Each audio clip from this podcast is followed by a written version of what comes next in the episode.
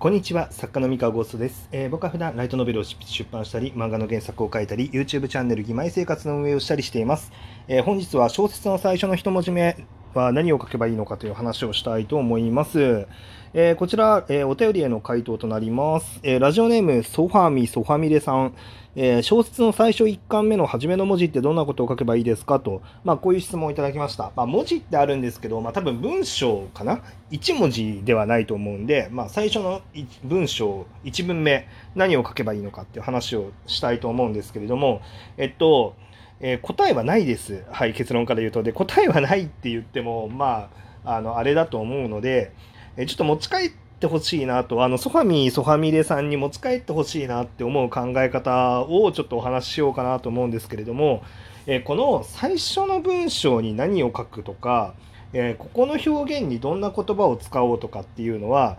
えそれ自体が文章を書くとか小説を書くことの醍醐味なんですよ。で、えー、っと思案するそれに対して考えるとか、えー、自分の考えを深めるっていうことはすごい大事だと思っていて、えー、あのこういう道をまあ極めていこうって思うんだったら、まあ、どういう文章を初めに書いたらいいのかっていうのをあのちゃんと自分自身で深く考えるっていうのをもう少し習慣づけた方がいいような気がしています。はい。まあ、これはあの僕はまお便りとか質問とか受け付けてますよっていうふうにやってるので、ある程度こう答えを知りたいっていう形で質問をしてくれる人っていうのは結構多いんですけど、あの、基本的に何でしょう、その、攻略法みたいなのを知りたいっていうんだったら、あんまり僕の放送ってそんなにおすすめはしなくて、というのは僕その攻略法を見つけるみたいな感じのやり方で小説書くのをあんまりおすすめしたくないんですよ。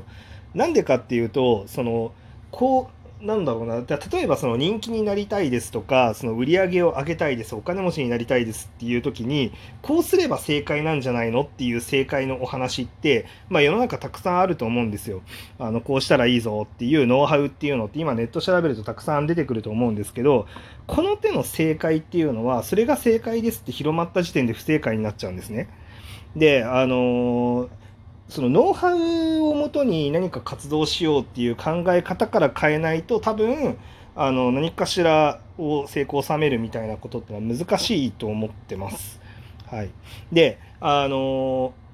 難しいあこれねなかなかちょっとね理解いただくの難しいような気もしつつなんですけど例えばじゃあその小説家になろうでポイントを取って書籍とか漫画を売るにはこういうふうにしたらいいんだって言ってる方いると思うんですけどこれ難しいのがその方が挑戦した時点でそれをやるのは正解だったんですよ間違いなく。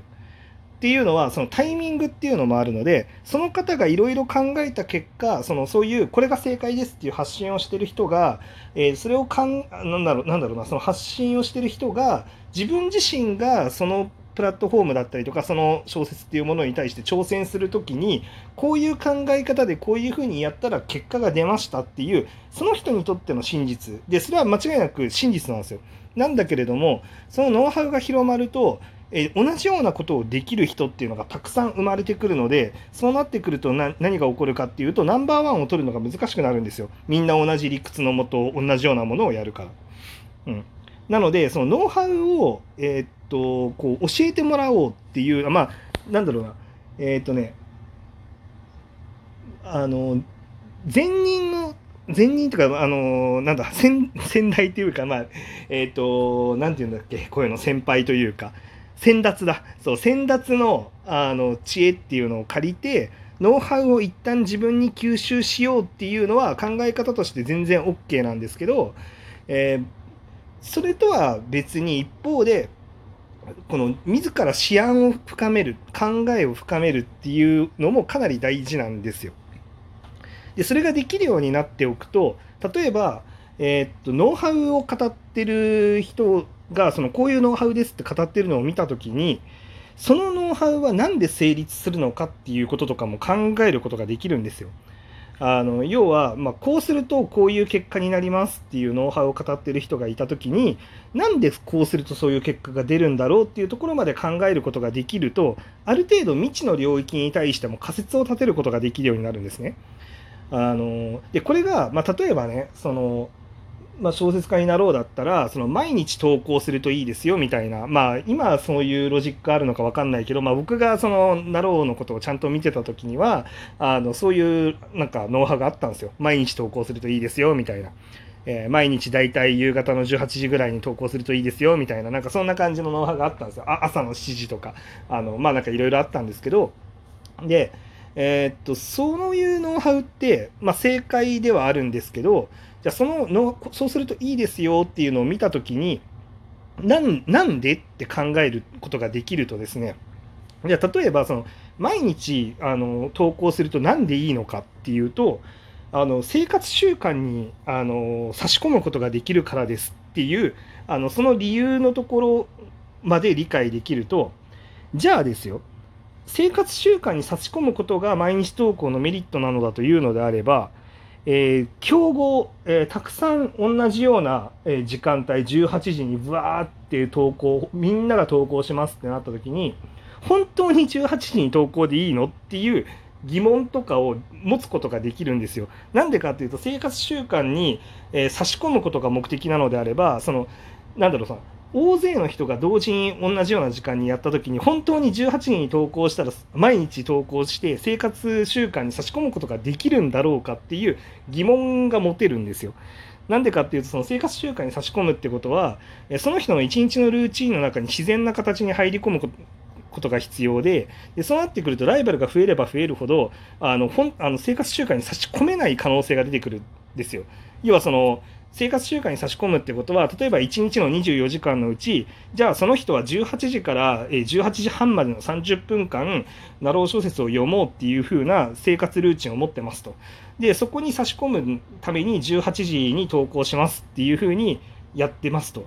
で、じゃあそれって競合がたくさん出て、18時から18時半までの間に読み切れる量以上の量をその人がブックマークすることになったらどうなるんだろうっていうふうに考えることができるじゃないですか。で、そうなってくると、どっかのタイミングで毎日投稿しても通用しなくなってくるタイミングとか出てくるんですよ。で、同じように毎日投稿して18時に投稿する中での競争を勝たないと生活習慣に差し込めませんっていう日がいつか来るのに、えー、っと、じゃあ毎日投稿してれば大丈夫なんだってずっとやり続けてるといつか失敗するんですよね。なんだけど、えー、っと、そのノウハウを最初に教えてくれてる人とか、あの、要は先にやってた人とかってめちゃめちゃ賢い人たちなので、あのその人たちはだんだん、あ、毎日投稿の効果減ってきてるなっていうのを気づいてくると、その人たち自身は多分いろいろ手を変え品を変えいろいろ仮説を試してみたりとかするんですよ。例えばそのタイトルを変えてみるとかその投稿時間を15分だけ後ろにずらしてみますとかあとはその1日に2回投稿してみますとかあるいはある程度のストックが溜まってきたら3日に1度に変えちゃいますとかなんかいろいろ多分手を変え品を変えどうすれば効果的かっていうのを多分検証してるんですよ。でで、彼らはそれで検証してある程度これ正解だねって思ったものを初めてこれが正解ですって発信をしているので、あの、ちょっと遅くなるんですよ。ノウハウを語ってる人のノウハウっていうのをこう、吸い取るだけだとね。そう。だから、そのノウハウを語ってる人がいたら、そのノウハウのその根っこになる部分っていうか、そのどうしてそれをやったら効果的なんですかっていうところまで考えられると、じゃあ、あの、次こういう流れになるんじゃないのとか、あるいはこういう条件の時にもこうこれは似たようなことが言えるから、えー、その考え方を転用してこういうことができるんじゃないのとかっていうその、まあ、なんか環境が変わった時にも対応がしやすいんですよね。でなんだけど思考をちゃんと深めるっていうことができる状態でノウハウを見るのとノウハウをただ取り入れてしまうのだと結構運命の差なんですよ。はい。で、ごめんなさい。で、ちょっと長くなっちゃったんですけれども、で、今回の質問とかって、最初の1文目ってどんなことを書けばいいのかっていうのって、作品によって全然答えが違うんですよ。で、作品によって全然答えが違うし、あのジャンルによっても違うし、まあ、要は自由にやっていい部分なんですよ。で、これをあの最初の1文目どんなものが素敵なのかとか、どうしたらお客さんの心をつかめるのかみたいなことを徹底して考えるっていうところが、むしろその作家としての醍醐味というか、まあ、そこを楽しめなかったらそもそも作家として作品を書くことを楽しめない部分なんですよ。なのでこれはぜひ自分自身でどうするのが正解なのかをめちゃめちゃ深く考えてほしいなって思ってます。はい。あのー、まあこれはあくまで僕がそう思ってるだけで、まあいやいや、あの、ちょ、あのーあの正解が欲しいんだと、ちょろく正解が欲しいんだっていうのであれば、まあ、もっと優しい人があの最初の1文目はこういうふうに書くべきであるっていうことを多分教えてくれると思うんですけど僕はそこは自分であのこれが正解なんだっていうのを自分なりのものっていうのを見つけてもらうのがその方が楽しいんじゃないかなって思うんですよね僕はねあくまで。うんっていう感じでございます。あの結局そのなんだろうなあんまりこうどのどんなあの分野の仕事をするとかどんな分野でトップを目指していく上でも結構大事だと思うんですけどあの結果を求めてあの行くと結構不幸せになりがちで結果よりもそのじゃあ小説を作るっていうこと自体が楽しいよねっていう状態にした方が、まあ、多分長続きすると思うんであの結果を求めていくとその結果に至れなかったらモチベーション下がるんですよね。なんだけど小説その文章の面白さをこう上げていくことによって読者さんの反応をよくあのなんだろう良くなるようにするんだっていうふうにやってったらそれってもう売り上げだったりとか人気の結果だったりとかあんま関係なくて小説に向き合うっていうこと自体が楽しいっていうふうにあのしていけばまあまあまあ長続きするしその方が多分結果的にいい結果を引き寄せやすいと思うのであの個人的にはそっちの道をお勧めしたいなと思ってます。はい。